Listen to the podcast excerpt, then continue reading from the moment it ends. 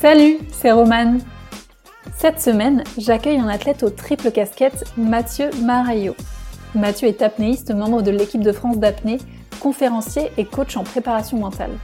Anciennement pompier de Paris et grand voyageur dans l'âme, cet épisode est un de mes préférés et il m'a donné envie d'aller à la rencontre de mon moi intérieur en plongeant. Alors je me suis lancé ce défi. Mathieu vous le dira, il est né avec cette passion pour l'eau. Pourtant, il a rencontré plein d'obstacles dans ses différentes vies qui l'ont contraint de s'adapter. Dans l'impossibilité de faire de la natation plus jeune suite à une maladie, il découvre plus tard l'apnée, mais là encore se heurte à des blocages psychologiques et à du surentraînement. Mais ces épreuves dont il nous parlera l'ont rendu plus fort, plus humble et plus conscient des choses qui nous entourent. Et lui ont permis d'atteindre des performances incroyables, bien sûr. Entre haut niveau et méditation, il nous parle de cette discipline avec passion et surtout comme un moyen de se reconnecter à soi. Pour beaucoup d'entre nous, l'apnée est associée à une discipline extrême, mais Mathieu nous explique que c'est une discipline accessible à tous. Je le remercie de m'avoir fait découvrir l'apnée à travers son témoignage. Je n'en dis pas plus et je vous laisse rejoindre notre conversation. On va démarrer. ok. Bon, merci d'être euh, d'être là pour ce podcast. Bah, merci à toi. C'est un plaisir. Ouais, bah écoute, j'ai hâte de rentrer euh, dans les détails de, de ton aventure. On va utiliser ce mot-là parce que je pense que, que ton parcours, c'est une aventure. Euh, mais d'ailleurs, avant, de, avant que tu te présentes, j'aimerais bien que tu, que tu nous pitches l'apnée et que tu nous expliques ta relation à l'apnée aujourd'hui. Ok. Euh, alors l'apnée, eh ben, moi je l'ai je l'ai débuté il y a, il y a une dizaine d'années, euh, mais je pense que si je remonte un petit peu plus loin dans dans ma vie et dans mon enfance, c'est une discipline qui a toujours fait un petit peu partie de moi. Euh, on, y reviendra un petit peu plus en détail, mais ouais, aujourd'hui l'apnée, je, je la vis pleinement. c'est plus qu'un sport, c'est pour moi vraiment un, un style de vie. Il y a pas un jour sans que je pense euh, à, l'apnée, tu vois, ou à la façon dont je m'entraîne, à la façon dont je vais voyager. Euh, voilà, ça, ça influence ma vie euh, et ça l'a, influencé beaucoup. Et ça m'a, aussi, ça m'a aussi transcendé dans le, dans le positif. depuis que je pratique l'apnée en profondeur, ouais, je, je peux dire que je suis plus le même homme. Quoi.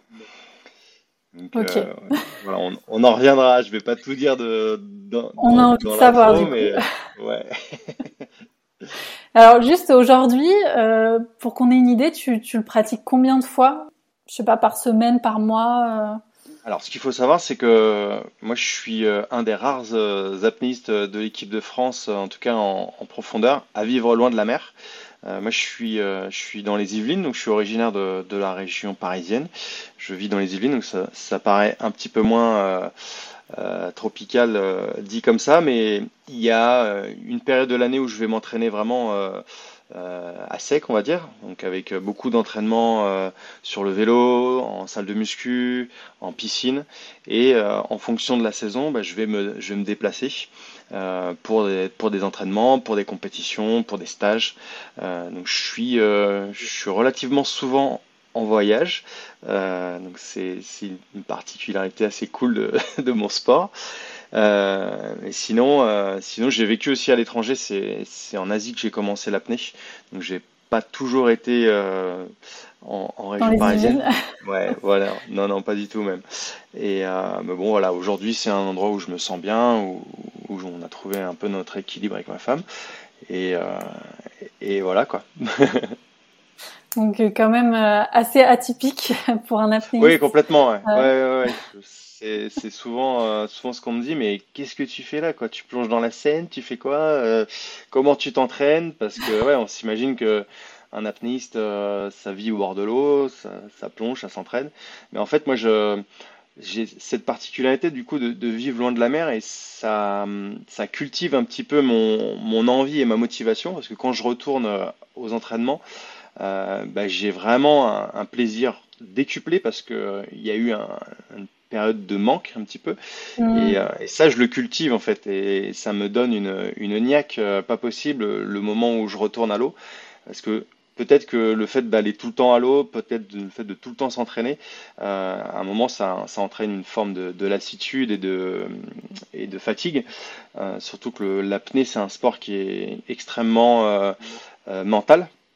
Donc, euh, il faut vraiment arriver à, à, préserver son mental pour, pour perdurer dans le temps. Et aujourd'hui, tu vois, ça fait plus de 10 ans que je pratique en compétition et, et je me sens pas du tout au bout du rouleau, quoi. ouais. T'as as trouvé euh, ton style de vie euh, qui va bien pour être, euh, pour être performant et maintenir le plaisir. Arriver à trouver un équilibre, en fait. Je pense que c'est toujours ça la clé entre équilibre entre, entre, vie de famille, vie perso, vie pro, vie sportive. tu vois, c'est pour ça aussi que ton, ton podcast il m'intéressait parce que double casquette, double casquette, moi je pourrais même dire triple casquette. Mais euh, et du coup, ouais, voilà, c'est arrivé un petit peu à jongler avec, tout, euh, avec tous ces aspects-là de, de, la vie et, euh, et trouver son, son, plaisir et trouver le bonheur, quoi. Tu as exactement bien défini le, la cible. Et du coup, avant de revenir sur, en détail sur vraiment la pratique de l'apnée, mmh. je pense que là, tu as dit plusieurs choses qui interpellent, notamment le fait que tu es euh, que tu cet équilibre, tu vois, euh, ta vie dans les Yvelines euh, et ta vie d'aptéiste à côté. Et du coup, ça m'amène à me poser la question, quelles sont toutes tes casquettes aujourd'hui? On reviendra sur ta, ta vie passée, mais aujourd'hui, à l'heure où on se parle, voilà, comment, comment te définirais-tu? Alors aujourd'hui, euh, effectivement, j'ai plusieurs euh, plusieurs casquettes. Euh, donc on l'a évoqué, je suis sportif de haut niveau, je fais partie de l'équipe de France d'apnée et et je suis aussi conférencier. Donc là, c'est une, une, partie professionnelle qui est assez nouvelle pour moi. Ça va faire une petite année que je développe cette activité. Parce qu'en fait, je suis parti du constat que, bah, comme beaucoup de sportifs en France, euh, c'est très difficile de, vivre de mon sport, euh, de, grâce aux sponsors, grâce euh, voilà, au mécénat, etc. J'ai vraiment connu de nombreuses années de galère. et pour pas mettre un, stop à ma carrière, bah, il a fallu que je me réinvente. Donc me réinventer, c'était trouver bah, des sources de revenus, mais qui me permettait quand même de, de, de, de continuer ma carrière sportive, de m'entraîner, de voyager, etc., etc. Chose qui n'est totalement pas compatible avec un métier entre guillemets lambda, tu sais, les, les 35 heures et les 5 semaines de congé par, mois, par an, pardon. C'est, pour moi, c'est pas possible, quoi. C'est, c'est ingérable. Euh, du coup, bah voilà, le, le, le, métier de conférencier, c'est un petit peu euh, euh, amené comme ça et c'est une opportunité qu'on m'a donnée à un moment donné de, parler comme ça en, public. Et euh, bah déjà, j'ai vraiment apprécié, apprécié l'exercice, apprécié euh, parler devant un auditoire, je trouvais ça sympa et, en plus euh, avec mes, années, mes nombreuses années de, pratique d'apnée, j'ai quand même beaucoup de, choses à partager donc mon, ce, parcours de, sportif de niveau et, j'aime beaucoup euh, les transposer en fait cet apprentissage au milieu euh, bah, de la vie, euh, de la vie en, général et tout particulièrement au, milieu entrepreneurial parce que bah, tu t'es pas censé savoir, c'était censé savoir que le, l'apnée c'est aussi une, une, grosse gestion émotionnelle, une grosse gestion de stress, c'est la performance en milieu stressant, etc. Donc en fait en discutant avec des avec des, des, entrepreneurs, on s'est aperçu qu'il y avait vraiment beaucoup de, de, parallèles à faire entre ma, ma, pratique sportive et le milieu entrepreneurial. Donc euh, j'ai vraiment creusé la piste et en fait euh, il y, a, y, a, plein d'anecdotes, il y a plein d'expériences qui sont, qui, sont, qui sont venues à jour et à laquelle euh, j'ai pu mettre des mots aussi. Ça m'a permis aussi de faire une forme d'introspection sur mon parcours. Et, euh, et maintenant, voilà, j'ai la chance de développer cette, euh, cette casquette-là. Ça, ça, me plaît beaucoup. Euh, c'est assez chouette comme, comme activité. On en parlera aussi. Et, euh, et ouais, c'est super intéressant, euh, tous ces parallèles. Moi, je vois, bah, je, je, suis entrepreneur aussi, donc je vois passer un nombre de, de, publications, notamment sur LinkedIn, de, de, ces sportifs qui, comme toi, bah, essaient, de, oui. essaient de faire des, des parallèles quoi, pour, pour trouver des sponsors, pour pour créer une communauté finalement. Mm. Donc ouais, ça c'est, j'imagine que c'est un challenge. Mais d'ailleurs, pour revenir au début de ta réponse, quand tu mm. disais le, le 35 heures et puis 5, 5 semaines de, de vacances par an, c'est un peu incompatible avec cette vie d'athlète. Mais alors corrige-moi si je me trompe, mais tu l'as fait au début, au début de ta carrière d'athlète. Alors pas totalement. En fait, euh, donc moi j'ai été pompier de Paris. J'ai donc j'ai mmh. commencé euh, par une carrière professionnelle avant de devenir euh, sportif de haut niveau. En général, on fait on fait plutôt l'inverse. Moi c'est moi je suis arrivé un peu sportif de haut niveau sur la début de mon année, début de ma trentaine. Donc, alors qu'on peut se dire, c'est pour certains sportifs, c'est un peu la fin, c'est plutôt la retraite que le début de la carrière. ça, c'est ça, c'est déjà un premier point. Et, euh, et, du coup, en fait, j'ai quitté la, brigade des pompiers de Paris pour devenir apnéiste. Et, euh, à ce moment-là, euh, c'est à l'époque où, je voyageais beaucoup. Et avec les pompiers, j'avais 9 semaines par an. Et c'est un peu grâce à ces, semaines de permission où je voyageais et où j'ai découvert l'apnée il y a maintenant 10 ans. Mais, du coup, j'ai un, peu quitté, j'ai carrément quitté même la brigade assez brutalement suite à la découverte ce sport qui m'a un petit peu euh, explosé en plein, en plein visage et dans lequel j'ai vraiment voulu euh, me, me, dédier corps et âme. Quoi. Et ça a, été, euh, ça a été ça, en fait, le point de départ. Ok, bon là, tu as dit plein de choses que je pense que les auditeurs se, se disent pompier de Paris, apnée, voyage, comment tout ça, ça va ensemble. Euh, Mais du coup, j'ai envie de faire un, un, retour dans le passé pour que justement on comprenne quel sportif tu étais quand tu étais petit ou quand tu étais ado euh, et mhm. comment ça t'a ça t'a mené déjà. En tout cas, si tu avais déjà euh, euh, une vie ou en tout cas une attache au, au, sport, tu vois, à la performance, pour qu'on comprenne un peu ton ton parcours quand tu as grandi. Tout à fait. bah en fait, l'eau, ça a été mon élément depuis que je suis gamin, depuis que je suis, depuis que je suis né. Euh, l'eau, c'est mon l'élément central de ma vie. Donc, euh, bah, tout naturellement, le premier sport que j'ai pratiqué, c'est la natation. Euh, pour la petite histoire, quand j'avais 3 ans, 3-4 ans, je, je, sautais dans le grand bain sans brassard, sans même savoir nager. Et corps et âme, je me jetais, dans, je me jetais à l'eau et je revenais tant bien que mal au bord du bassin et un jour le maître nageur il me regardait faire et il a été voir ma mère en me disant ouais ce serait peut-être bien de lui apprendre à nager à votre fils là parce qu'il commence à être dangereux pour lui. Donc euh, bah, chose faite, j'ai appris à nager donc euh, très rapidement, je pense à, à, peine 4 ans je, savais nager.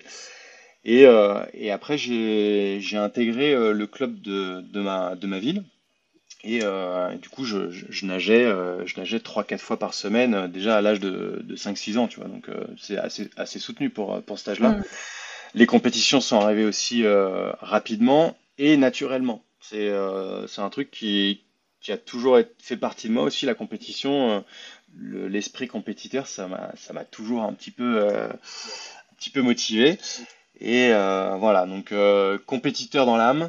Euh, la natation euh, très très jeune, ça c'est vraiment c'est indéniable. Et même quand j'étais gamin, tu vois, je rêvais de participer aux Jeux Olympiques. C'était ça a été un de mes rêves euh, très très tôt. Quoi. Je crois à même pas 10 ans, je, je, devais, je devais penser déjà à ça.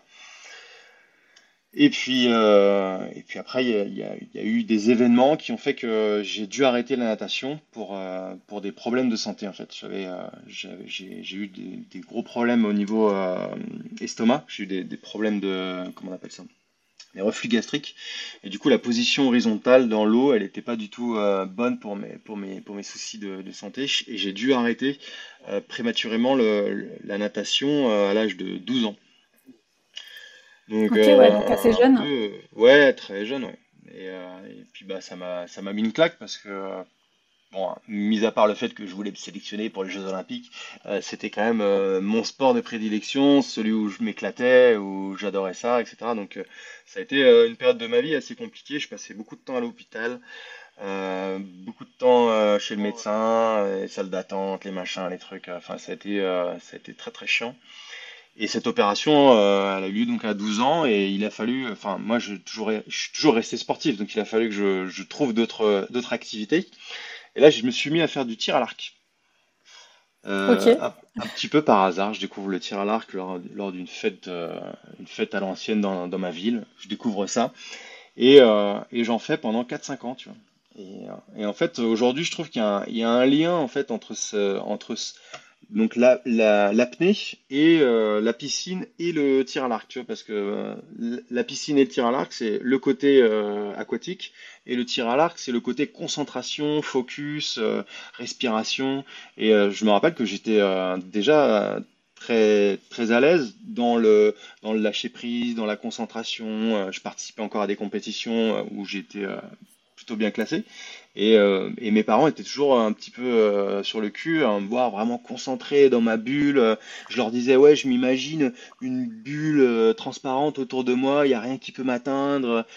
Et puis, tu sais, des exercices de T'avais déjà tes techniques, ouais. Ouais, ouais, mais très naturellement, en fait. C'est arrivé, je, sans même qu'on me donne des, quelques tips, j'ai développé des, déjà des outils ah très, très jeunes, en fait. Et, et du coup, ça, je, peux... je, je peux pas m'empêcher de, penser à, ce parallèle qu'il y a entre euh, cette époque et maintenant euh, avec l'apnée où, euh, où l'apnée c'est la concentration, la gestion émotionnelle, etc. Et, j'avais déjà ça en moi, je pense, tu vois, très très jeune. Quoi. Et donc à l'école ou tu vois dans le perso à la maison, tu étais plutôt calme ou justement tes parents étaient étonnés parce que tu ne l'étais pas habituellement? À l'école, adolescent, j'étais j'étais calme, j'étais même très timide, renfermé sur moi-même. Euh, enfin, tu me demandais, la, prof, elle me demandait de, lire ou de prendre la parole ou de passer au tableau. Euh, je devenais euh, rouge et crevice, je savais plus où me foutre, c'était la panique. donc j'étais à l'école un, gamin plutôt réservé et et puis en plus, les, problèmes de santé n'aidaient pas dans ma réussite scolaire où j'ai eu pas mal de, de, petites lacunes qui se sont accumulées au fur et à mesure des années. Et euh, vraiment, j'avais vraiment beaucoup de mal à trouver ma place à l'école, c'était compliqué, ouais. Et dans sa présentation, donc tu as parlé aussi de voyage. Euh, est-ce que quand tu étais enfant ou adolescent, toujours, est-ce que c'était déjà quelque chose qui faisait partie de ta vie familiale de voyager? Ouais, tout à fait. Ça, c'est une, une vraie, vraie chance que j'ai eue euh, grâce à mes parents. je leur en remercierai jamais d'ailleurs parce que ils nous ont emmenés dans des coins absolument fabuleux et, euh, très très jeunes. Euh, le premier voyage qu'on a fait, je devais avoir 6, euh, ou 7 ans, et on est parti au Canada pour le mariage d'une cousine qui, était, qui, vivait là-bas en fait, et on était, ma, ma sœur et moi, les, les, enfants, comment on appelle ça, pas d'honneur, mais moi, j'amenais euh, la bague, euh, ma sœur, ah je sais elle tenait la, robe de la mariée. On s'est retrouvés dans la, limousine des mariés euh, à boire du champagne à 6 ans. On était comme des, comme des dingues. ça, c'était, voilà, je me rappelle que c'était hier, c'était complètement, c'était magique. Et, et quelques années après, on est parti en Guadeloupe pour rejoindre cette fois mon oncle qui, qui vivait là-bas et, et qui vendait des beignets sur la plage. Et, euh, et, quand je l'ai vu vendre des beignets sur la plage, je sais pas, je devais avoir 8-10 ans, je me suis, je dis à mes parents, je dis putain, je veux vendre des beignets sur la plage en Guadeloupe. Mais ouais, mais grave, c'est ça va là, être le rêve olympique, il euh, y a plus de rêve olympique là.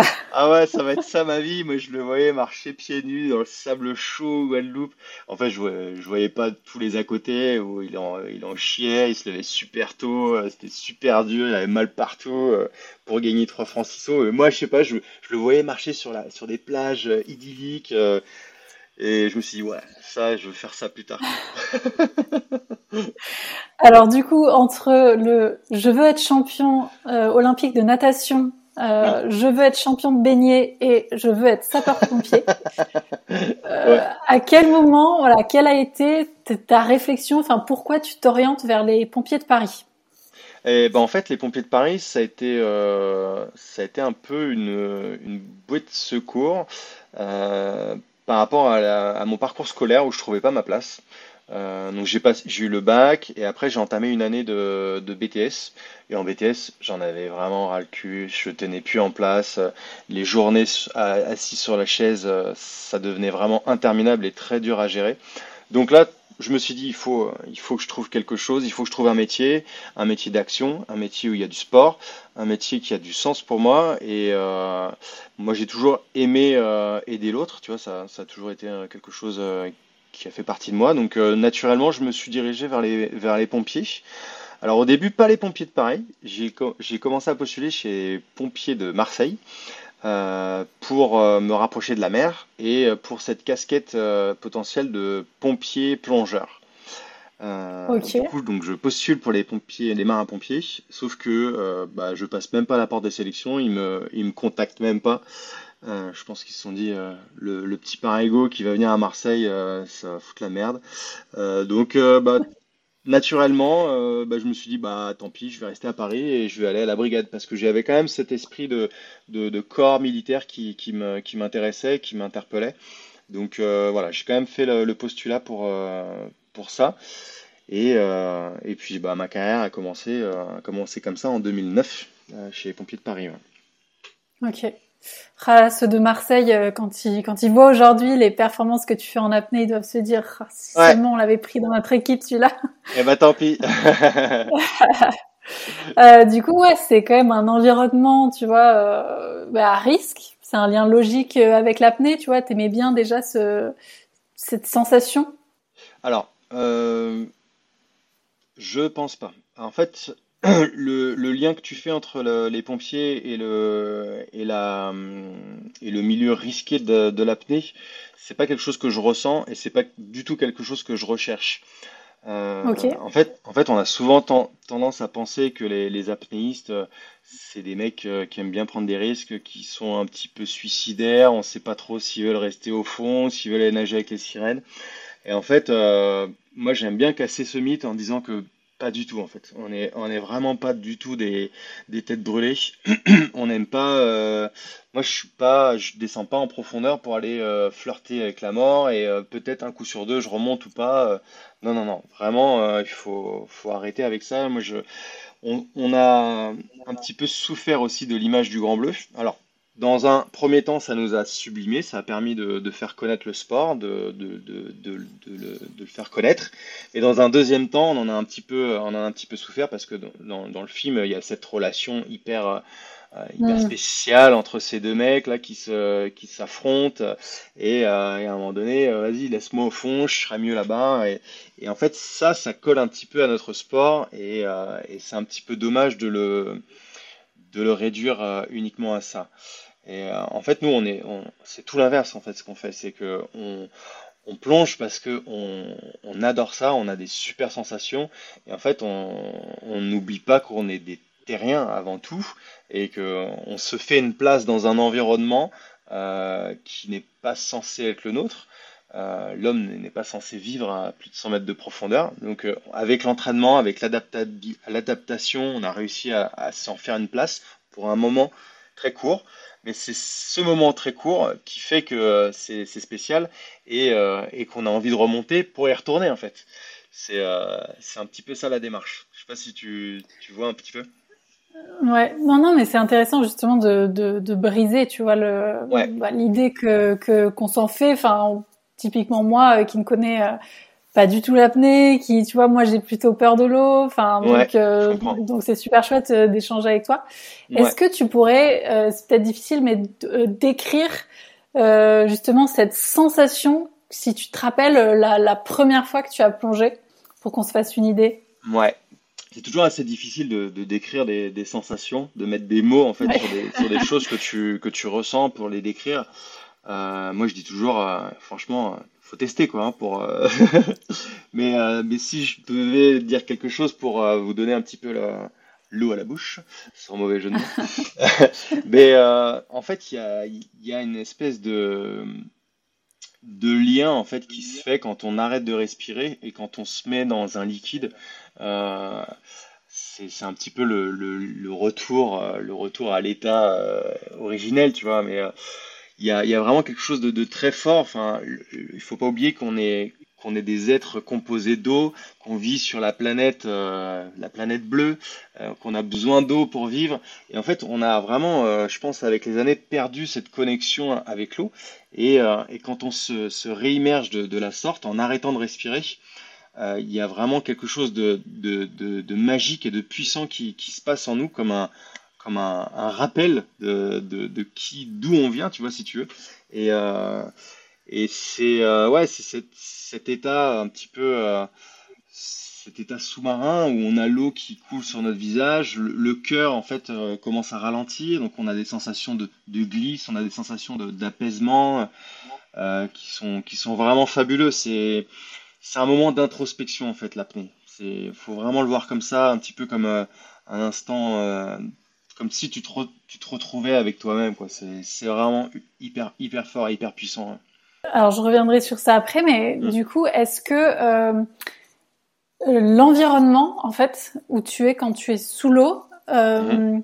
il joue aussi pour quelque chose? Tu vois, je pense à l'apnée euh, en piscine et puis tu as l'apnée en eau libre. Est-ce que tu vois, mmh. c'est l'environnement joue un rôle? Tout à fait. C'est une très bonne question. Euh, en fait, les sensations que tu ressens en profondeur et les sensations que tu ressens en apnée et en piscine, elles sont totalement opposées. C'est euh, presque, tu vois, le, le, mec qui fait de la course à pied, qui va courir sur un tapis euh, en salle et euh, qui va mm. courir dans les bois. Euh, c'est le même sport, mais c'est pas du tout les mêmes sensations. En profondeur, en fait, ce qui se passe, c'est que la pression qui vient s'exercer sur nous, elle va déclencher euh, des, mécanismes qu'on appelle le réflexe d'immersion, qui sont là en fait pour venir protéger le corps euh, de, cette immersion. Donc, comme je le disais, tu vois, il y a, le cœur qui va ralentir naturellement, il y a, le sang qui vient englober au niveau des poumons pour les protéger. Euh, il y, a, vraiment tout un tas de, réactions euh, physiologiques qui viennent, euh, qui viennent apparaître. Et le, l'apnée en profondeur, voilà, c'est vraiment le, lâcher prise et, on se laisse, on se laisse enlacer par la profondeur. Et, du coup, tous ces mécanismes font que l'envie de respirer, elle, est, elle est très minime. Quand, quand, je descends en profondeur, la pression qui s'exerce sur moi fait que l'oxygène va venir circuler très très vite dans mon corps qui fait qu'en fait en bas j'ai pas du tout envie de respirer et je me sens super bien en fait. Euh, et, ça c'est vraiment une grosse différence avec la piscine parce que la piscine en fait c'est tu fais une, distance la plus longue possible en ayant un mètre d'eau au-dessus de la tête. Donc ce qu'il faut savoir que en piscine sur une performance tu vas avoir envie de respirer très très tôt. Euh, les mecs qui nagent 200, 250 presque, et même 300, plus de 300 mètres maintenant, euh, bah, ils ont envie de respirer à partir de 50 ou 75 mètres.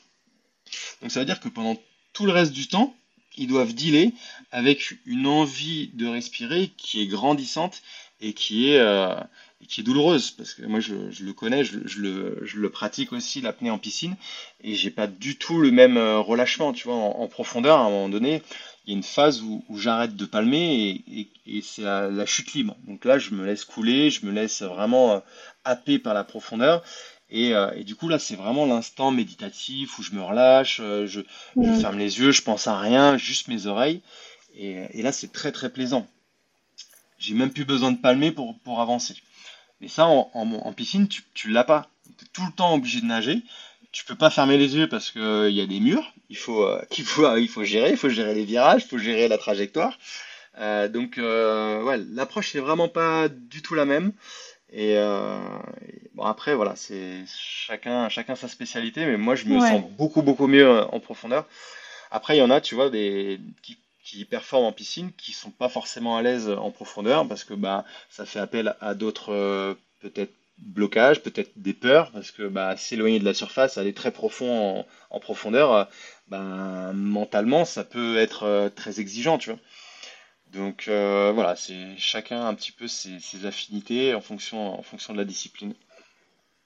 Ok, c'est bien expliqué. Ouais. Pour revenir sur, le, sur les débuts de l'apnée, donc tu l'as dit tout à l'heure, euh, c'est quand tu, quand tu faisais tes voyages, quand tu étais encore sapeur-pompier, que tu as découvert euh, l'apnée. En voyage, tu découvres d'abord la plongée puis l'apnée? Ouais, tout à fait. Ouais. Alors en fait, ce qu'il faut, euh, ce qu'il faut aussi savoir, je crois pas que je l'ai dit, c'est quand je suis pompier de Paris, euh, au bout de deux ans, je vais passer la spécialité pour être euh, spécialiste d'intervention aquatique. Euh, parce que ça, en fait, c'est toujours, toujours resté dans ma tête, même pour les pompiers de Paris. Je me suis dit, bon, je vais aller à Paris, mais je vais peut-être quand même aller gratter la spécialité plongeur. Hmm. Et c'est chose que j'ai faite. Donc, pas plongeur avec les bouteilles, mais plongeur, on va dire, ce qu'on appelle les plongeurs de surface. on était dans les premiers intervenants en cas de, en cas d'accident, en cas de noyade, en cas de, risque de suicide, enfin bref, tout, tout ce qu'on peut imaginer. donc j'ai eu cette spécialité pendant presque trois ans sur la scène où je, je, bossais en plein cœur de Paris. donc voilà, ça, ça m'a ça, ça m'a quand même bien forgé.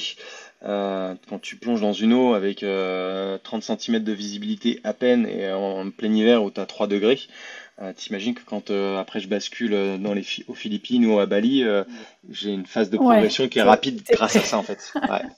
tu avais beaucoup d'interventions d'ailleurs à Paris? bah, Des interventions à l'année, il y a peut-être 40, 50 sauvetages. dans l'eau, mais, mais on est dans l'eau tous les jours, quoi. Donc on s'entraîne, on nage, on nage en Seine, on récupère des, mannequins euh, au, fond, au fond de la Seine, on fait des, des travaux de, de, remorquage, euh, on fait des sauts de pont, euh, enfin, on s'ennuie jamais. Quoi. Et du coup, on est dans l'eau de, janvier, de janvier à décembre. Quoi. Et en, plein ah mois d'hiver, quand tu as la crue, tu as beaucoup de courant, l'eau, je te dis, elle descend à 3-4 degrés, c'est physique, hein, on reste pas beaucoup de temps dans l'eau. Ah ouais.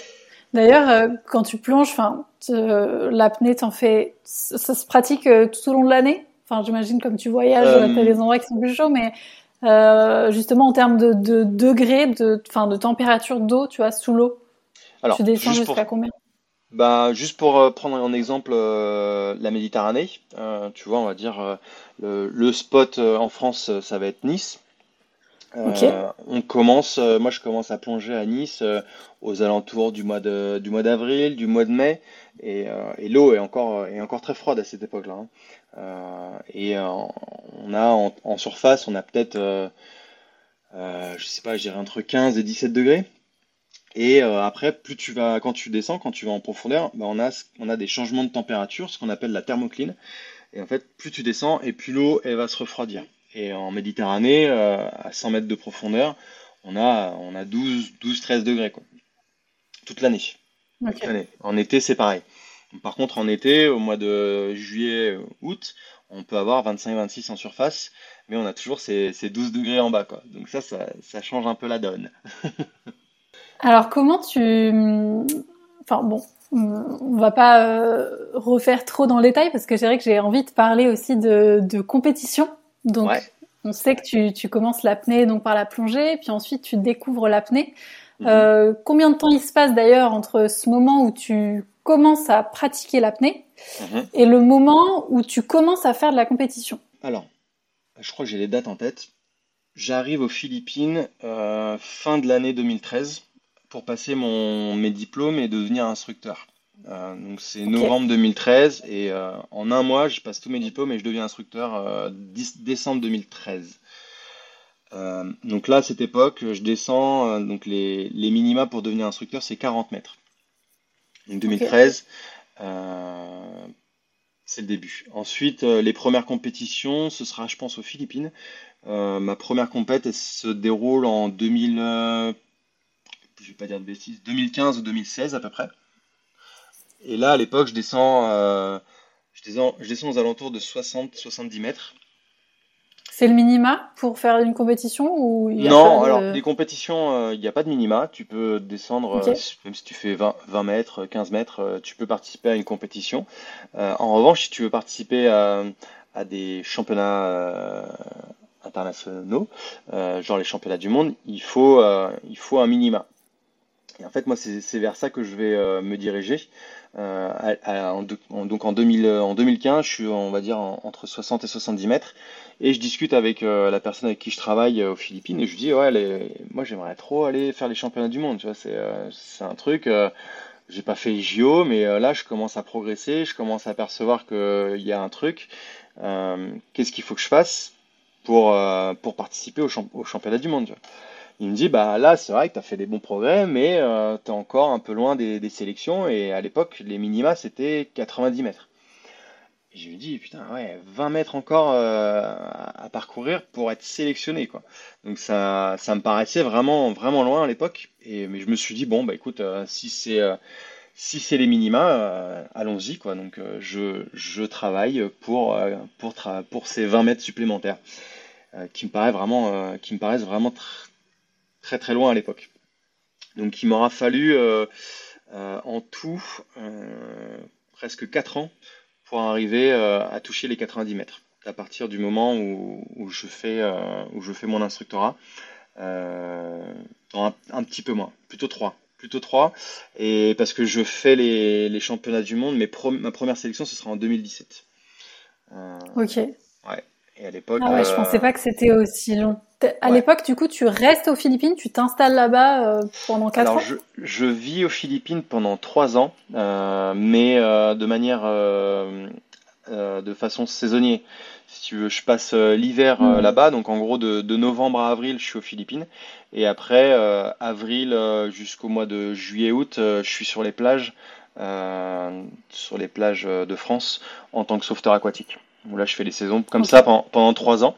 Donc je reviens en France, je, je mets un peu d'argent de côté, je repars en Philippines, je m'entraîne, ta ta ta ta ta, je m'entraîne comme un dingue, et euh, avec l'objectif de participer au championnat du monde. Je fais ça pendant trois ans, et euh, première sélection du coup en 2017. Ok. Et est-ce que tu peux nous expliquer comment tu t'entraînes euh, C'est quoi à ce moment-là ta routine d'entraînement pour atteindre justement euh, cet objectif? Et les challenges aussi, du coup, euh, par la hmm. même occasion que tu as vécu bah, pendant ce premier, finalement c'était ton premier objectif vraiment en apnée. C'est une, une, très bonne question parce que en fait au départ je me suis un peu auto-formé quoi. j'ai pas vraiment eu de coach au départ, je me suis je me suis dit, bon, bah voilà, j'ai été jusqu'à 40 mètres. Et en gros, euh, j'ai été euh, à 90 mètres comme j'ai été à 40 mètres, si tu veux. Donc, euh, pas très bien accompagné, pas avec une super préparation physique à côté. En gros, je faisais que plonger. Et je rajoutais des mètres, je rajoutais des mètres, je rajoutais des mètres, je rajoutais des mètres. Et, à, un moment, un moment donné, bah, cette approche-là, elle a été un petit peu délétère parce que j'avais pas la condition physique pour arriver euh, à ces profondeurs-là. Moi, j'avais des facilités en fait au niveau de la compensation des oreilles. Euh, donc, j'arrive, j'arrivais très facilement à compenser mes oreilles, ce qui est une, euh, ce qui est un point faible chez beaucoup d'apnéistes. c'est quelque chose qui, qui, qui, pêche souvent, si tu veux. Et ça les bloque parce que tu peux pas compenser les oreilles, du coup tu peux pas descendre en profondeur, sinon tu te fais mal et les gens ils, remontent tout simplement. Quoi. Mais moi j'avais pas ce problème-là. Du, du coup, je je descendais, j'arrivais à descendre, et ben je continuais, je continuais, je continuais, et j'avais pas vraiment ce frein, tu vois. Et, euh, et ça a été, euh, ça a été un peu euh, comme un presque, presque un fardeau en fait cette qualité, parce que parce que du coup je suis arrivé très profond et sans sans avoir la, la, capacité physique d'assumer pleinement la remontée, quoi. Donc euh, je me suis retrouvé un peu à, un mur euh, parce que j'avais pas la capacité euh, hypoxique.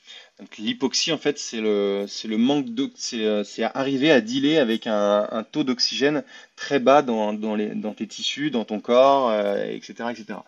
Et en fait, pour pallier à ça, bah, il y a des entraînements qui se pratiquent en piscine notamment, qui se pratiquent à sec, que moi à l'époque je, je n'avais pas du tout conscience, je ne connaissais pas. Euh, et du coup, voilà, j'ai fait un peu des, bah, des, petites erreurs, j'ai fait des, des syncopes. Euh, donc des syncopes hypoxiques, c'est la perte de connaissance, c'est quand le système il se met en veille parce que euh, parce que voilà, tu es, arrivé trop bas en fait dans, ta réserve d'oxygène et pour préserver les organes vitaux comme le, cerveau, bah, en fait les fusibles ils sautent pour pour protéger en fait les, les, les organes du, du reste d'oxygène qui peut te rester. Quoi. Donc voilà, ça a été. Euh, La prise en charge, prise en charge tout de suite euh, par les médecins. Comment ça Alors non, non, non. Il faut, euh, faut distinguer la perte de connaissance et l'arrêt cardiaque. Hein. Il n'y avait pas de, j'ai jamais eu de, on m'a jamais massé. il y a, en fait, c'est une perte de conscience qui, qui, est brève, où tu, comme si tu tombais dans les pommes, si tu veux, pendant 5, 10 secondes. Ça n'a jamais été plus long, tu vois. Euh, mais, euh, mais bon, c'est quelque chose que tu veux vraiment éviter. C'est pas, c'est pas, c'était pas du tout quelque chose que je recherchais, au mm. contraire. Et puis, bah, par la suite, ça m'a créé des, des blocages, euh, un blocage psychologique où bah, tu crées des craintes, tu, tu, développes des peurs, tu dis putain, j'espère que je vais pas faire une syncope.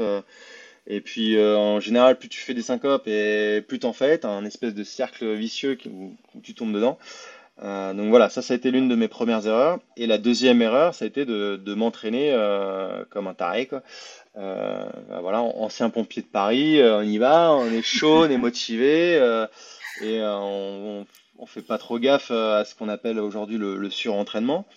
donc moi je m'entraînais quasiment tous les jours, tu vois, sans, sans avoir de repos. Et puis, euh, et puis j'augmentais mes, mes, profondeurs, j'augmentais, j'augmentais, j'augmentais. Et à un moment donné, euh, j'ai, j'ai pété un plan, tu vois. je suis passé dans une étape de, surentraînement, un peu le, burn-out euh, du sportif, où j'étais obsédé par la, par la profondeur et les performances s'inversaient, tu vois. Je, dormais plus, obsédé par les chiffres, manque d'appétit. Euh, la performance qui, s'en va, enfin, tous les symptômes euh, du surentraînement, mais quand tu connais pas, bah, tu connais pas quoi. Donc voilà, deuxième grosse erreur. Euh, et du, coup aujourd'hui, bah ça, ça m'a appris énormément parce que j'ai commencé ma carrière à faire un petit peu toutes les toutes les boulettes euh, possibles, imaginables. Donc euh, ma progression, elle, elle, en a un petit peu pâti. Mais aujourd'hui, j'en retire beaucoup d'expérience quoi, et d'apprentissage. Donc c'est c'est voilà, c'est quand on se trompe qu'on apprend. Hein.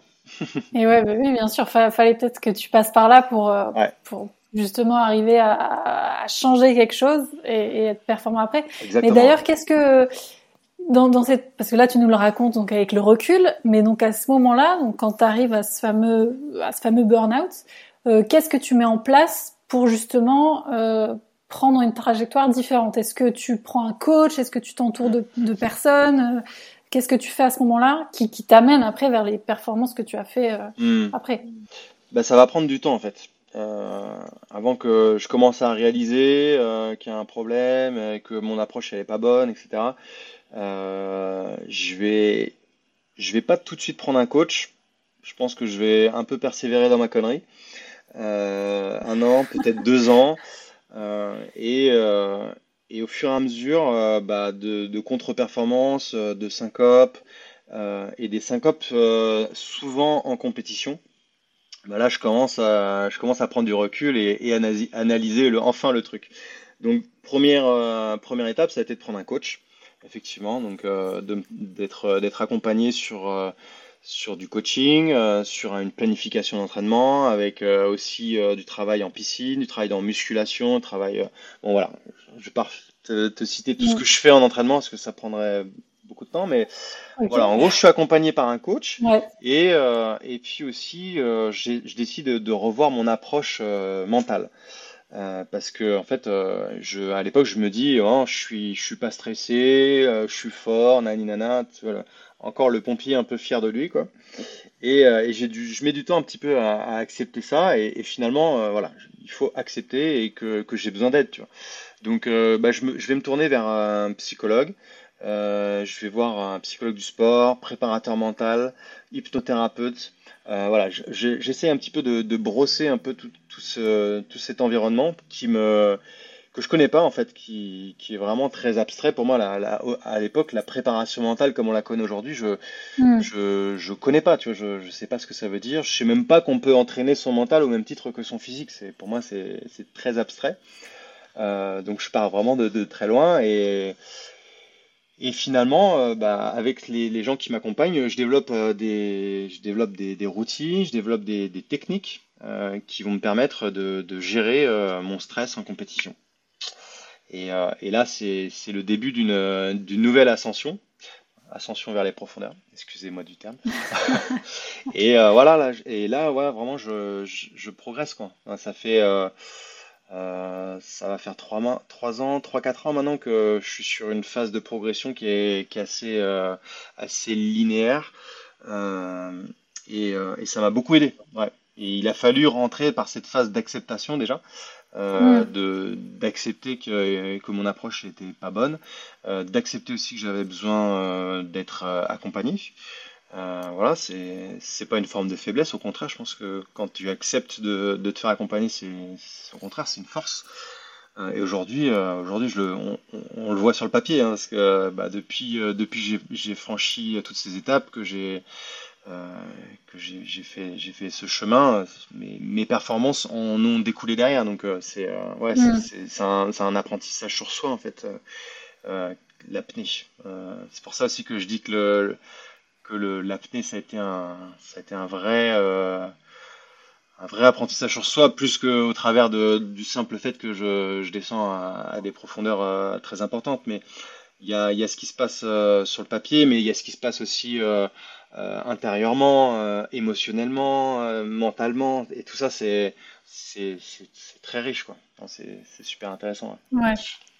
Mais d'ailleurs, tu vois, au début de, au début de l'entretien, donc, tu as tout de suite dit que, que voilà, que l'apnée, c'était aussi une forme de, de méditation, que tu entrais dans un état méditatif. Mhm. Euh, et là, quand tu nous racontes les, les, tes débuts en compétition, finalement, tu vois, tu nous parles de ce gars, esprit de compétition, euh, qui s'entraîne pas bien, enfin, qui va vraiment euh, jusqu'à se mettre dans le rouge. Mhm. À quel moment, bon, tu te fais accompagner, mais du coup, cet état méditatif dont tu parles, tu découvres qu'après cet accompagnement, en fait au début, l'apnée, c'est un plaisir parce qu'il y a ce côté performance et la méditation vient après. Il y a, y a quand même cette part de plaisir hein, qui, qui, a, quand même été là euh, depuis le début. Hein. Il y a effectivement le. C'est plutôt ma, ma, vision de la performance euh, mm. qui était un petit peu euh, biaisée par, par les chiffres. Parce que voilà, on fait un sport qui est où la notion métrée, chiffrée est très présente. Euh, on, parle, de mètres, on parle de temps, on parle de. Voilà, c'est ultra présent. Euh, du coup, je me, laisse un petit peu, avoir par, tout ça. Mais il euh, ne faut pas oublier quand même que ce que je fais, je, l'aime profondément. Tu vois, il y a quand même une, passion viscérale euh, au départ et, qui est toujours présente. Euh, c'est juste ma façon d'aborder la, chose qui est un petit peu toxique pour moi. Et, euh, il a fallu juste euh, inverser euh, les, la vision de la chose et recentrer un petit peu les, les perspectives et mettre vraiment le, le, comme je le dis, hein, vraiment c'est le, le, plaisir au cœur de la performance et, et pas l'inverse en fait. Et, et, quand le plaisir c'est vraiment le, le cœur et que c'est ton, ton cœur de motivation intrinsèque, et ben en fait derrière la, la performance elle en découle, tu vois, naturellement. Mais si tu veux faire, si tu fais l'inverse, ça marche moins mmh. bien quoi. Ouais, bien sûr. Donc c'est vraiment euh, arriver à changer de perspective plus que plus qu'autre chose. Et aujourd'hui, ton ton record personnel, euh, c'est combien de mètres? Euh, Alors en profondeur, je suis à 111 mètres. ok. Donc ça, c'est mon record personnel à l'entraînement. Et en compétition, je suis à 110 mètres. Est-ce que c'est quelque chose que qu'aujourd'hui tu travailles encore pour essayer de le dépasser? Ah oui, oui, oui, évidemment. Je le travaille tous les jours euh, je suis, ouais, ouais, je suis un acharné de travail. Euh, je suis ultra motivé. Et euh, en fait, moi, j'aime bien, tu vois, là, cette période de l'année, on est, tu vois, on est au mois de février, on est, on est en hiver. Et, et, là, je suis en train de, je suis en train de construire la performance de cet été, tu vois. Mais ce que j'aime bien, c'est, tu vois, cet esprit un petit peu construire la performance dans l'ombre. Tu vois, là, je suis, là, je passe des heures, le cul sur mon vélo, je suis dans ma cave, en train de transpirer, faire des heures de, de, de, de, de vélo en apnée, euh, je fais du, de, la, de la muscu, charge très très lourde. Et en fait, ça, on n'en a pas du tout conscience quand on connaît pas le, le sport, mais euh, il y, a un aspect, euh, un aspect de préparation physique qui là, pour le coup, tu vois, mon, mon, mon côté un peu pompier, un peu, un peu brutal, bah là, il, prend le dessus. Où vraiment, là, je me mets vraiment des, des, grosses charges de, de travail. et après, quand je passe en mer, là, c'est plus le côté relâchement, apaisement. Euh, euh, voilà, on est, on est plus connecté à soi. Enfin, voilà, il y a, y a cette notion. Euh, enfin, il y a, y a deux aspects complètement différents, et ces deux aspects-là, en fait, on les retrouve dans la, dans la plongée. juste pour faire très, très simple, quand je mhm. descends en profondeur, je suis vraiment dans, dans, dans le relâchement, dans le lâcher prise, compensation des oreilles, je me laisse glisser. Il y a vraiment très peu d'effort qui est fourni tout est un petit peu optimisé, la nage, le palmage, c'est fluide, etc. Et à contrario, la remontée, c'est sportif, il faut que ce soit physique, il faut s'extraire. Euh, c'est voilà, c'est deux, deux chorégraphies différentes. Et là, tu vois, en ce moment, je suis en train de travailler la remontée. D'accord, c'est super intéressant quand tu le dis comme ça parce qu'effectivement, on se doute vraiment pas de, de tout ce qu'il y a derrière, quoi. Ouais, parce qu'en fait, en, en, bas, quand on est en bas, euh, il y a toujours cette fameuse pression de l'eau qui vient s'exercer sur nous et qui nous entraîne vers le fond. Et si on palme pas suffisamment fort, bah, on est on est entraîné vers le bas.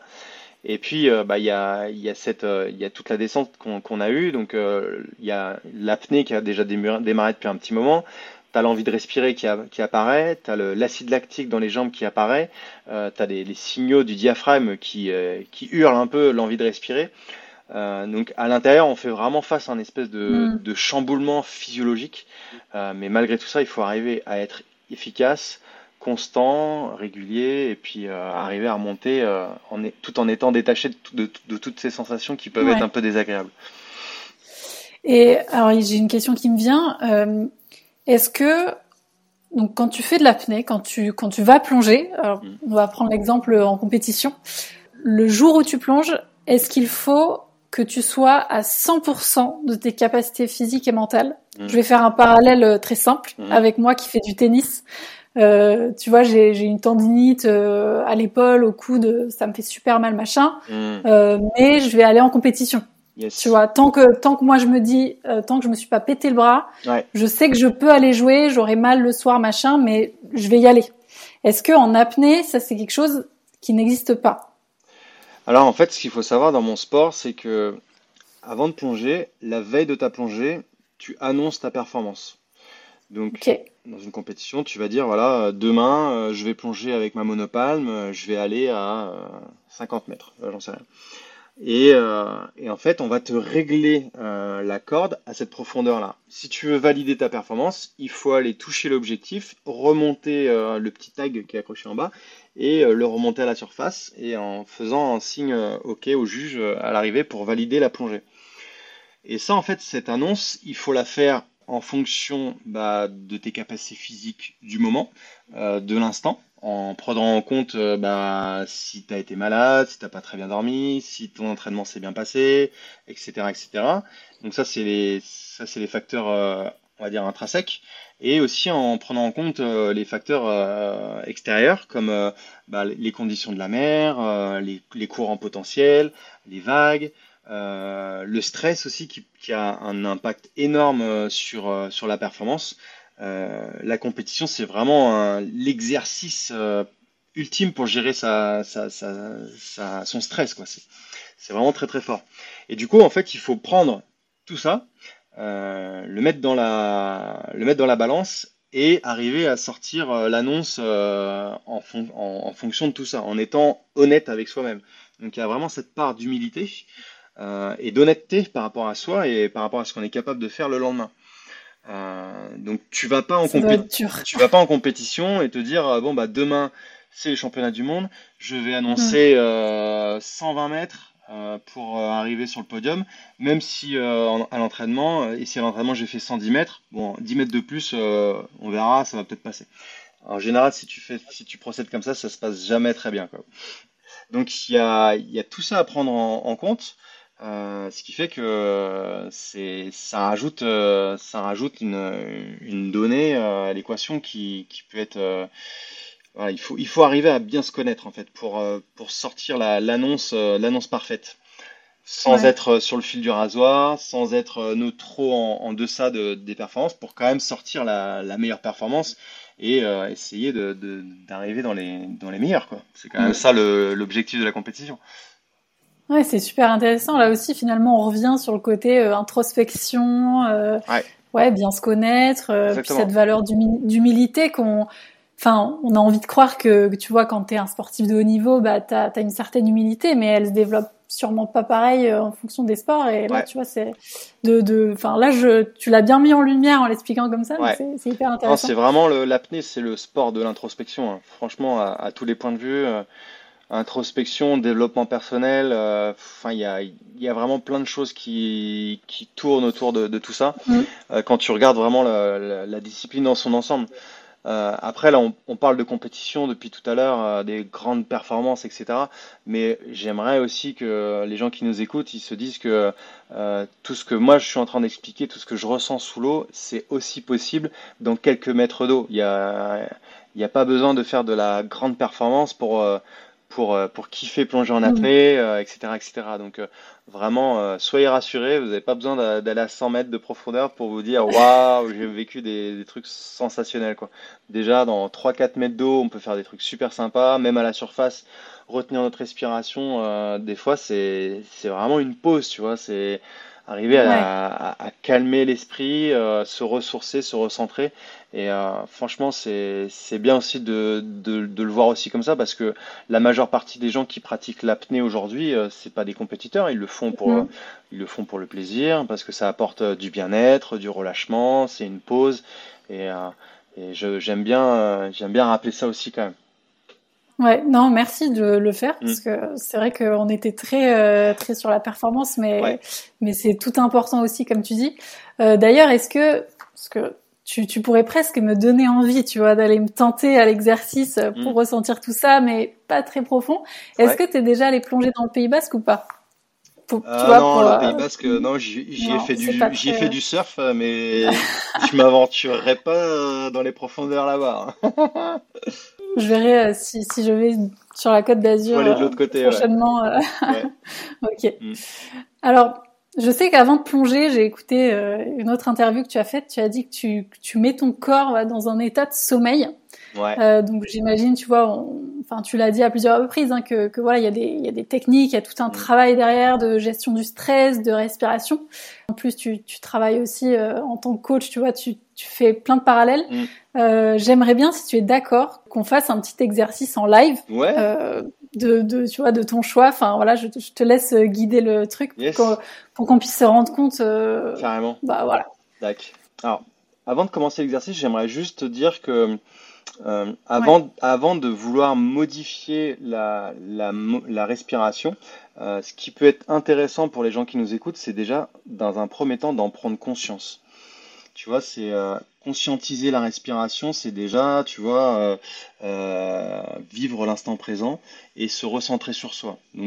Sans parler de modification, sans parler d'exercice à compter, etc. On le fera, on va le faire juste après, mais, j'aime bien commencer un ex- exercice de respiration en se disant, voilà, je me pose, je respire par le nez et euh, je ressens un petit peu les effets de la respiration. J'essaie de ressentir ce, cet air, euh, cet air frais qui, rentre par le nez, cet air un peu plus chaud qui ressort, et essayer vraiment de se connecter à ça. Euh, ça permet déjà de se connecter à soi. Parce qu'en fait, la respiration, c'est vraiment notre porte d'entrée euh, sur euh, le système nerveux. Euh, et en fonction de la façon dont tu vas respirer, si tu expires plus ou moins longtemps, si tu inspires rapidement, et ben en fait ça, va, venir travailler soit sur le système nerveux sympathique, soit le parasympathique. Pour ceux qui ne savent pas, le, sympathique c'est l'accélérateur et le parasympathique c'est la pédale de frein. Et euh, en gros, en fonction de, de, de, de la façon dont tu as envie d'être, euh, bah, tu as un exercice qui peut euh, modifier l'état, soit dans la- l'accélération, soit dans le frein. Euh, moi, ce que j'aimerais te, te proposer aujourd'hui, c'est euh, un exercice qui permet la concentration. Euh, et ça s'appelle donc c'est l'exercice de la respiration carrée. En gros, carré, pourquoi? Parce qu'on va inspirer pendant 4 secondes, on va retenir notre respiration pendant 4 secondes, on va expirer pendant 4 secondes et on va ensuite retenir pendant 4 secondes. Ça, en fait, ça va venir réguler un petit peu le, système nerveux. Euh, et le fait de compter, d'avoir toujours ce compte, euh, ça va permettre un meilleur focus, une meilleure concentration.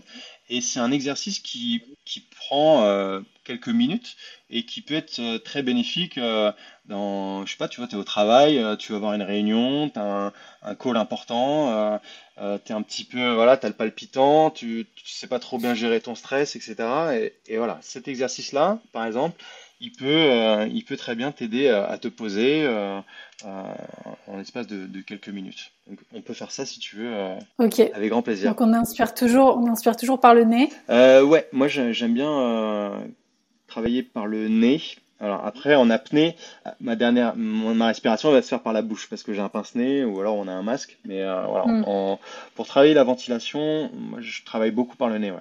Tu as beaucoup de, beaucoup de bénéfices à travailler par le nez. Euh, du coup, si tu es prête, euh, on peut, on peut y aller. Moi je vais te, je vais te donner le, le compte. On va faire ça sur euh, une minute ou deux, histoire que ce soit pas trop long pour les auditeurs. Et euh, après, euh, ils pourront reproduire cet exercice. Si jamais euh, y- les gens qui nous écoutent, ils veulent le refaire, si 4 secondes c'est trop long, on peut basculer sur 3. Et si c'est trop court, on peut basculer sur 5. Et au fur et à mesure de, de la pratique, euh, on peut euh, vraiment euh, manipuler les, les, chiffres comme ça très facilement. Quoi. Allez, on est parti. Tu donnes le rythme. Donc, je donne le rythme. Donc, on inspire. Inspire. On bloque. 3, 4. On expire. 1, 2, 3, 4. On bloque. 1, 2, 3, 4. On inspire. 1, 2, 3, 4. On bloque. 1, 2, 3, 4. On expire. 1, 2, 3, 4. On bloque. 1, 2, 3, 4. Inspire.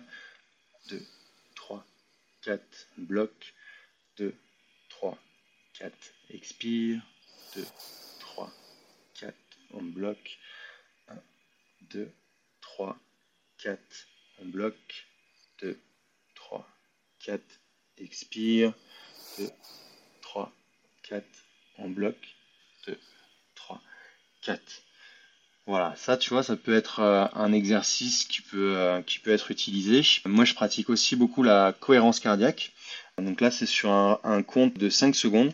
5 secondes j'inspire, 5 secondes j'expire pendant 5 minutes.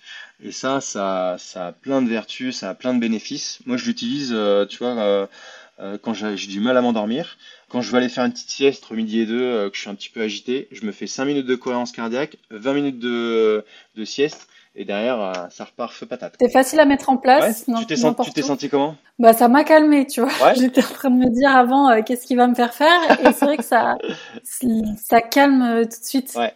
Est-ce que toi tu le fais même quand t'as pas besoin d'aller faire la sieste? Est-ce que des fois tu te dis, tu, tu, te mets dans un rythme en disant, bah là ce matin je vais le faire? Bah, moi, je vais, je vais surtout pratiquer de la respiration consciente, donc de la méditation, euh, le matin. En ce moment, c'est un peu plus compliqué parce que je suis devenu papa il y a quelques semaines. Euh, du coup, euh, mon rythme est un petit peu euh, chamboulé.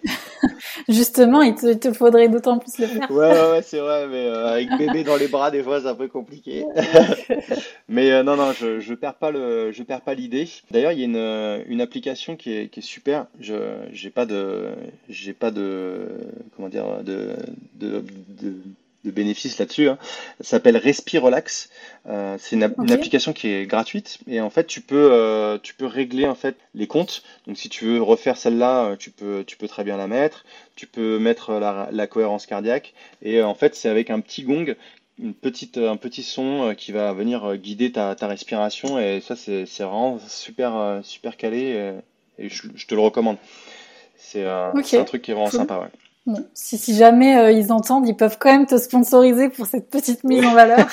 ça pourrait aider. On sait jamais, ouais.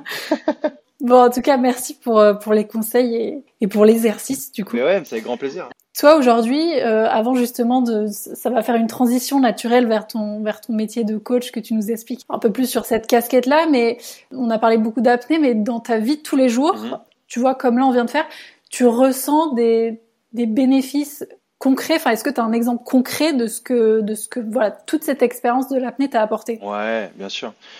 Moi, je pense qu'à la base, j'étais quelqu'un de, très impatient.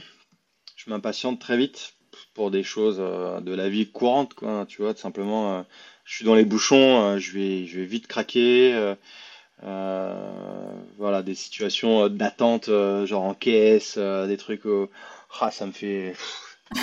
Ouais, donc euh, je prends sur moi et euh, l'apnée, ouais, ça m'a, ça me permet de, de faire des petits rappels en mode euh, vas-y calme, respire, prends un instant sur toi et ça va bien se passer. Tu vas prendre de la distance avec les événements. ça me, ça m'aide beaucoup et, et en apnée, c'est, c'est ce qu'on fait, c'est ce qu'on fait, tu vois, c'est prendre du recul, prendre du recul sur sur l'instant, prendre du recul sur la, la performance sur, euh, sur le stress, etc. Donc, euh, ouais, ça, ça aide, exactement, ouais, tout à fait. Donc, c'est des... J'ai développé une petite boîte à outils comme ça, de, de plein de petits exercices. Euh, de, de, respiration, de visualisation, d'ancrage positif aussi. c'est c'est ouais ouais autant s'en servir dans la vie de tous les jours tu vois ce serait dommage de, de garder d'être un mec super détendu quand il va plonger et puis hyper stressé dans la vie de tous les jours C'est vrai. Alors justement, cette, cette boîte à outils, dans ton métier de coach, conférencier, si tu as le droit de le dire, euh, quelles sont en fait les difficultés, tu vois, de, de tes clients, mmh. des, des, gens qui, qui, viennent demander tes services? Alors, moi, ce que, j'ai, ce que je retrouve souvent, il y a, il y a une demande qui, qui ressort vraiment euh, très régulièrement, c'est, euh, le stress. Euh, c'est la gestion du stress, comment on fait, comment, pourquoi, etc. Donc, il y a une vraie demande par rapport à ça.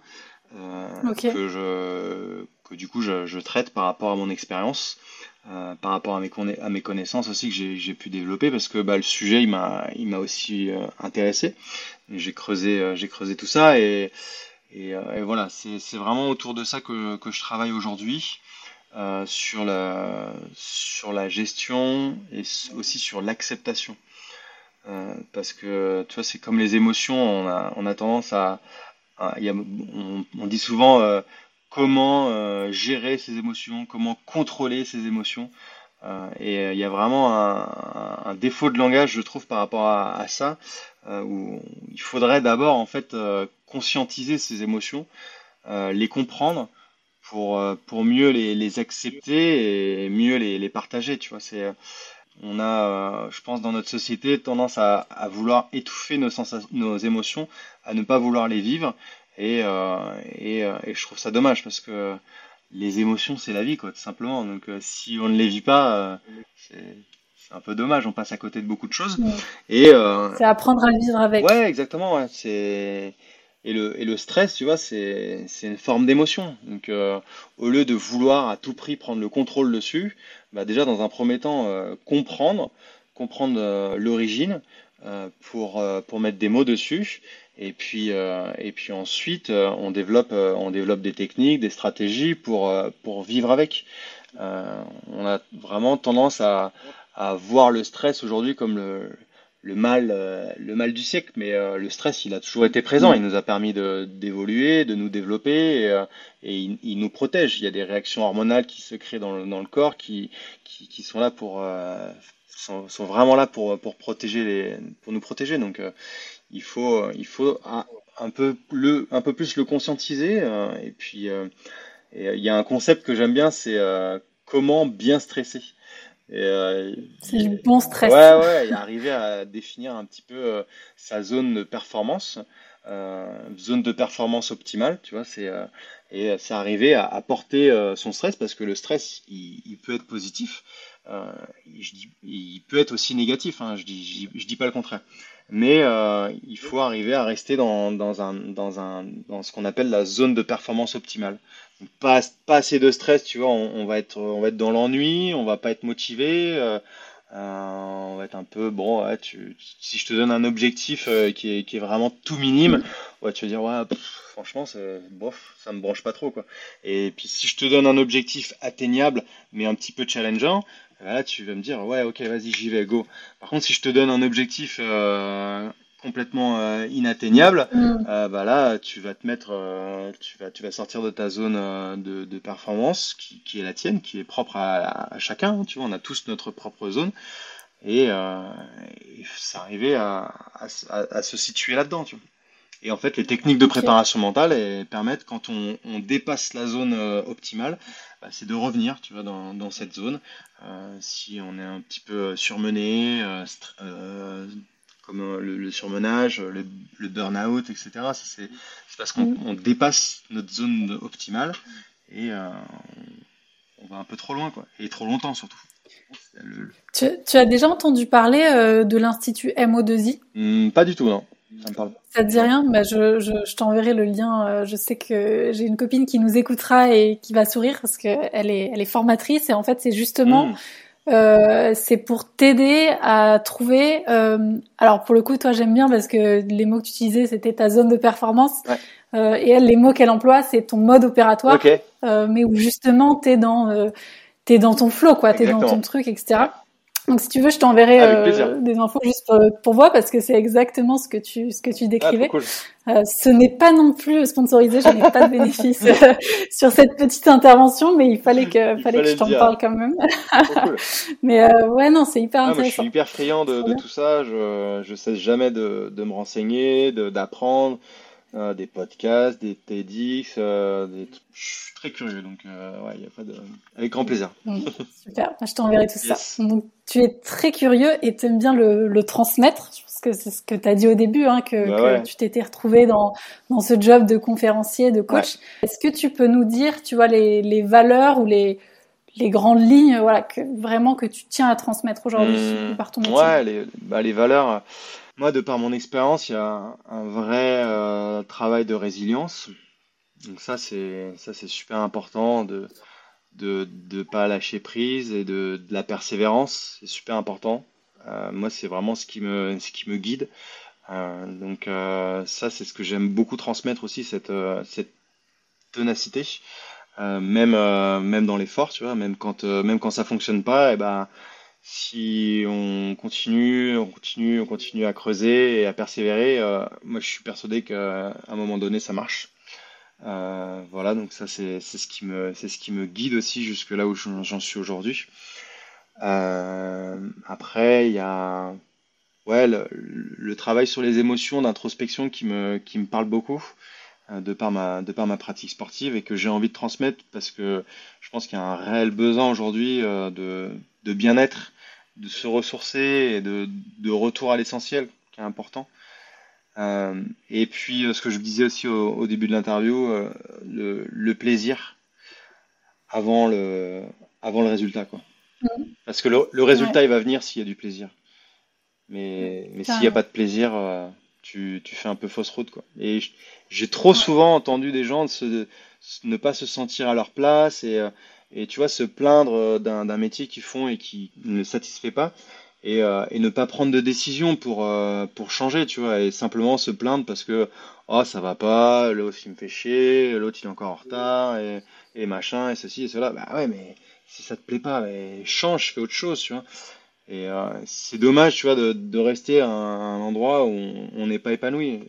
Finalement mmh. c'est c'est dommage quoi. Comme on dit on n'a qu'une vie quoi si, si on la passe pas à la bonne place, euh, on passe un petit peu à côté de quelque chose, quoi. Donc, euh, c'est un petit peu, euh, c'est un petit peu les, les valeurs que j'aime bien véhiculer, communiquer. Ok, bah c'est parfait pour pour aller sur la fin de, de cette interview. C'est des, des, bonnes choses à retenir. Yes. Bon, du coup, j'ai juste deux trois questions euh, un peu plus fun peut-être pour pour finaliser euh, l'entretien. Bon, tu as peut-être sûrement déjà répondu à celle-là euh, dans ta dernière réponse, mais est-ce que tu as un conseil pour les personnes qui mènent euh, un double projet, tu vois, comme toi? Quand on mène un double projet, c'est important de, de déterminer des objectifs à mmh. court, moyen, long terme, de se fixer. Euh, tu vois, moi, je le reprends par rapport à ma, à ma carrière sportive. Une, une saison, il y a des événements intermédiaires qui vont me mener à, à l'objectif final. L'objectif final, ça va être le championnat du monde, la sélection pour les championnats du monde. L'objectif intermédiaire, ça va être euh, la sélection en équipe de France euh, ou le participer au championnat de France. Euh, et l'objectif petit à, très court terme, ça va être, tu vois, le championnat au bout de ma rue, j'en sais rien. Mais en fait, je pense que voilà, il faut vraiment arriver à déterminer un plan, avoir des objectifs. Et puis en fait créer des liens entre ces objectifs, créer des ponts pour que le, le, dernier, en fait, euh, il se fasse euh, naturellement, tu vois. Pas créer trop de, de grands, grands écarts entre, entre ouais. les objectifs et vraiment savoir où on va, quitte à vraiment écrire sur une feuille euh, les, son plan, tu vois, avoir un, les, les, avantages, les inconvénients, comment je fais pour aller là, euh, qu'est-ce que je mets en place, quelle action pour pour me pour pour lever lever lever des fonds, j'en sais rien, tu vois, mais Vraiment euh, avoir un plan précis. Et qui dit plan euh, dit bilan presque du ouais. coup. De, de, Alors c'est bien de c'est bien marche, de se projeter euh, vers ce qu'on fait, mais c'est aussi bien de, comme tu le dis parfaitement, c'est bien mm. de faire des bilans, de se retourner et de dire euh, et de voir le chemin qui a été euh, parcouru. Ça c'est super important pour grandir et pour se dire ouais bah attends là je galère aujourd'hui, mais par contre, euh, si je me retourne, que je regarde derrière, je fais ah mais j'ai quand même fait tout ça, ça, ça et ça. Donc euh, relativisons un petit peu et euh, ça va bien se passer. Quoi. Et dans ton cas, quel est ton prochain objectif alors? Mon prochain objectif, à court terme ou à long terme? Ben l'objectif long terme et le sous-objectif euh, là qui va alors, avec. Le sous-objectif, c'est que ma fille efface ses nuits. Parce que ça, ça va pouvoir mener aux gros objectifs. Ça va aider. non, bah ouais, moi en fait le, le gros objectif de l'année c'est toujours euh, c'est toujours un petit peu le même entre guillemets. Hein, c'est c'est arriver à me qualifier pour les championnats du monde et tous les ans c'est tous les ans, c'est c'est pas gagné. Donc euh, il faut que je me remette en question, mm. il faut que que je reprépare, que je refasse un plan d'entraînement, que et en fait tous les ans on se remet on se remet dedans, on se remet en question et, et c'est toute une saison pour euh, pour aller grappiller quelques mètres. C'est à quel moment que tu sais euh, justement que tu as les résultats pour les pour les qualifs? C'est au moment du championnat de France où en fait on, on réalise on doit réaliser les minima pour entrer en pour entrer dans l'équipe. Euh, et là, en fait, les minima, maintenant, ils sont très, très élevés, très profonds, euh, ce qui sont en lien, en fait, avec les résultats de l'année précédente au, dernier championnat du monde. Il y a un pourcentage qui est, qui est calculé. Et si tu veux, cette année, par exemple, on doit faire, euh, comme l'année dernière, 105 mètres pour moi dans ma discipline en monopalme. Donc 105 mètres, c'est le minima. Donc, ah Il n'y en a pas beaucoup qui, qui plongent à ces profondeurs-là en, France hein, et dans le monde. Hein, donc c'est ultra sélect. Hein. C'est impressionnant. Surtout qu'il y, y, a le retour, quoi. 150, ah oui, oui. Non, mais nous, dans notre sport, on compte que l'aller. bon, pour dernière question, la chose dont tu es le plus fier Ah, bah, sans hésiter, ma fille. Ouais, c'est un, un, petit peu facile, je suis désolé. Ouais, tu aurais peut-être aimé quelque chose d'un peu plus original, mais euh, comme je te l'ai dit peut-être euh, déjà plusieurs reprises, je suis devenu papa il y a un mois. Et euh, ça a été ben, un bouleversement. Enfin, mm. vraiment, c'est. Je m'attendais pas à, autant. Vraiment, euh, ça m'a. C'est une claque. Euh, ouais. Je pensais pas qu'un si petit être pouvait te remplir d'autant d'amour et euh, et, en, et j'arrive pas à gérer. Tu vois, c'est un trop plein. Rien qu'en parler, j'ai les yeux mouillés. Donc, euh. Et tu vas sûrement apprendre, apprendre d'elle en plus du coup. Ouais, ouais, ouais, non, c'est euh, fabuleux. Ouais. Bah, tu vois, ta réponse, elle est parfaite parce que comme ça, les, les auditeurs, ils peuvent apprendre aussi un peu à te connaître euh, dans l'intimité. Tu vois. Enfin, très brièvement, mais euh, mais c'est ça amène une petite oh. touche sympa. On a touché à pas mal de sujets, ouais. ouais, c'est vrai, c'est vrai. Bon, bah en tout cas, euh, merci beaucoup, Mathieu, vraiment pour euh, pour ton temps déjà, pour pour le petit exercice, pour voilà, pour toutes tes réponses intimes et personnelles. Donc c'est super. J'ai vraiment apprécié. Mais moi aussi, j'apprécie. C'est un, un bel échange. Je te remercie pour l'invitation. Bon, bah écoute, à bientôt. Bon courage pour, pour ton plan d'attaque. et pour tes objectifs. Ça marche. Salut Roman.